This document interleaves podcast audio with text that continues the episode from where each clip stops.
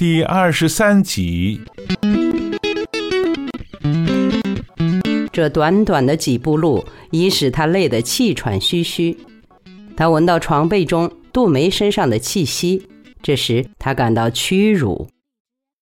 方言在阳光中趴在散乱的被中，默默流泪，手脚和脖颈上的疼痛像虫牙噬咬着他的内心，一阵阵汹涌袭来的巨大的悲哀吞没了他。他觉得他太惨了，太倒霉了，简直就是个可怜虫。他的一生都是这么被人捆绑着，任意摆弄。一种悲愤油然而起，方言停止了哭泣，心像浸泡在刺骨的冰水中，阵阵紧缩。他冷眼顺逆厄运，已不再委屈，自怨自艾。他感到坚定。情感凝固，犹如重创之后的厚厚血渣。他将悍然拒绝，对一切。上午十点，方言一头撞破了窗户上的玻璃，满面鲜血，像人们狩猎归来缴获的兽头，悬挂在墙上。正在外面园子里玩的几个小孩，当场吓得哇哇大哭起来。方言始终神志清醒，看着人们惊慌的跑来，七手八脚的把他抬往急救室。路上费力的解开他手脚上的绳子，打麻药缝针时，他仍然清醒的像块干净的玻璃。第一个微小的疼痛，针扎进皮肤，现在肉里穿行，甚至人们抬他时，攥着胳膊的一只手稍微用了点力，他都感觉到了。方言躺在病房里。每一秒时光的流逝，都在他的记忆里留下了印象。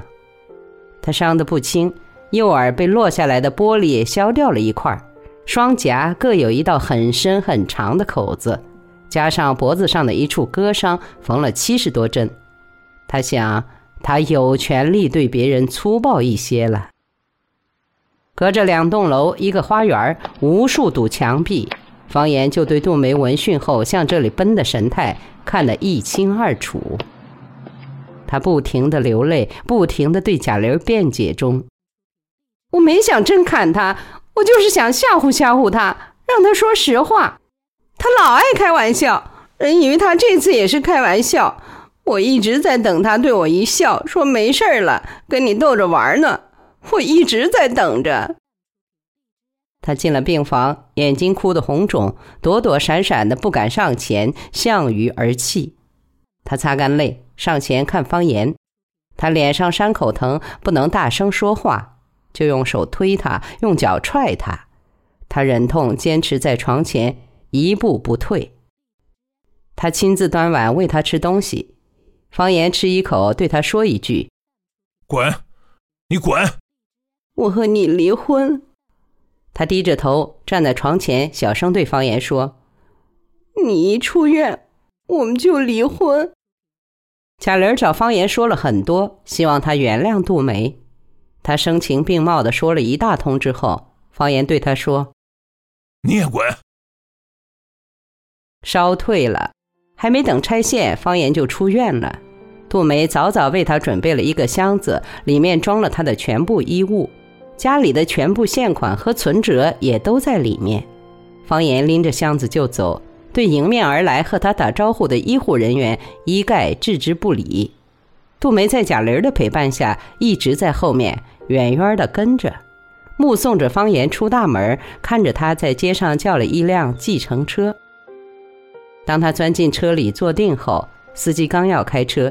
杜梅离开贾玲，一个人跑上来，脸贴着玻璃，睁大眼睛凝视他，如同照相机深幽的镜头，要把他的面貌纤毫不差地拓印下来。汽车开走了，他一下子落出老远。方言回到父母家，沿途看到他的人无不骇然。冬天寒风凛冽，方言一个人坐在家里看书。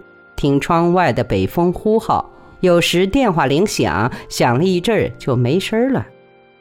杜梅给他写过几封信，他看也没看就烧了。他不想激动。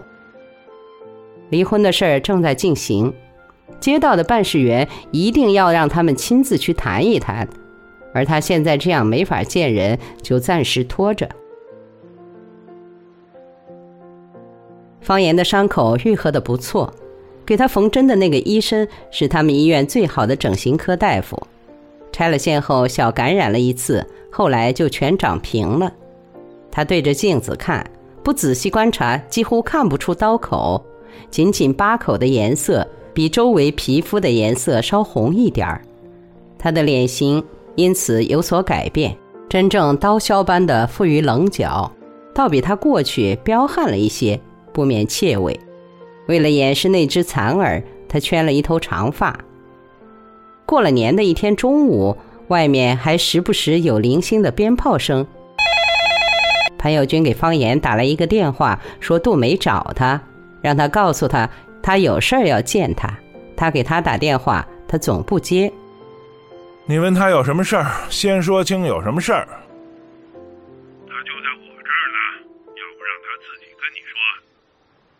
方言刚要再说什么，潘友军已经放下话筒，话筒里传来贾玲的声音：“他怕你，不敢跟你说话，让我跟你说，他有要事，一定要见你。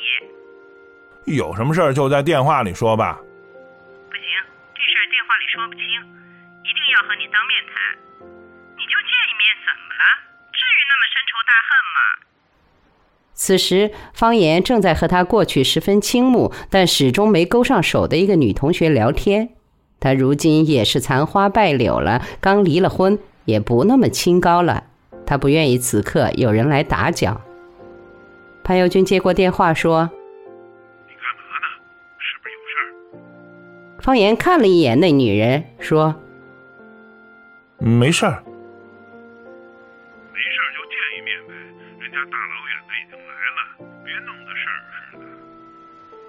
好吧，方言说：“你让他们过来吧。”十分钟后，听到他们上楼的脚步声，然后敲门。方言开了门，看到他们穿着大衣，戴着围巾，一副生客造访的拘谨。杜梅比过去憔悴了，脸色暗黄，和贾玲冻得喷红的光滑脸蛋儿恰成对比。他看到他那个女同学没什么反应，默默地坐到一边。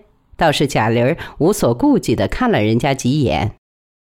女同学说：“啊，你这要谈事儿，我先回去了，一会儿再来。”好吧。方言没有更多的表示。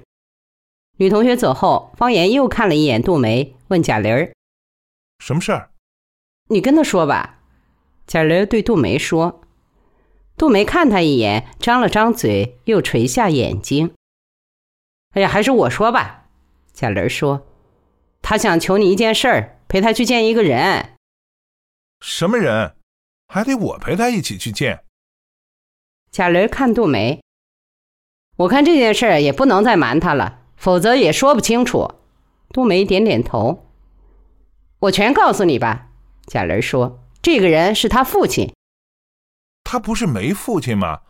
都死了。方言看杜梅。啊，没死，他妈妈死了，他父亲还活着。活着？为什么不早说？不早说是有原因的。什么原因？自己父亲还有什么不可告人的？这你就不必打听了。贾瑞道：“他父亲想见你，所以请你劳驾务必去一趟。”我觉得没必要。方言看了眼杜梅，说。过去要见还可以，现在我已经和他没关系了，我去算什么？请你务必帮这个忙，就去一趟，装装样子，不要求你别的。完了你就回家，因为他父亲快死了。我装不了，装不像。他父亲死跟我有什么关系啊？你不该这么不善良，不该这么冷漠。我觉得你还是应该有起码的同情心和，不说是助人为乐吧。这是一个临死的人对你的请求，就算杜梅有什么对不起你的，伤害了你，可他父亲……你少跟我来这套，少跟我说什么同情心和善良，指责我啊！你凭什么指责我？我不善良，对我就不善良了。同情心，谁同情谁呀？谁知道打哪儿又冒出个快死的爹来？谁知道你们想干嘛？你以为我那么傻呢？你们说什么我就信什么？算了，贾玲儿。杜梅第一次开口说话。他不愿意去就算了，反正也没一两天了，我编个借口哄得过去。